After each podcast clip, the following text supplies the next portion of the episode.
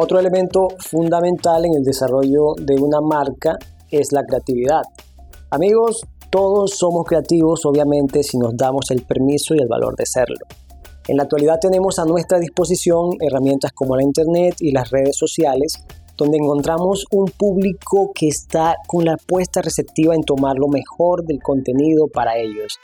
Esto hace parte de la realidad. Ya no se trata de dejar de ser ortodoxos en el proceso, sino que simplemente toca adaptarse y estar donde está la gente. Por último, mi recomendación a quienes estén en proceso de desarrollar su marca personal, por favor comunica lo que sabes. Trabaja firmemente en tu marca para definir la imagen que desea transmitir y eso que transmites, cuanto esté más cerca a la realidad, será mucho mejor para ti. Hasta aquí este capítulo de Financiero. En los próximos días venimos con más contenido, así que nada, muchas gracias por escucharme y hasta pronto.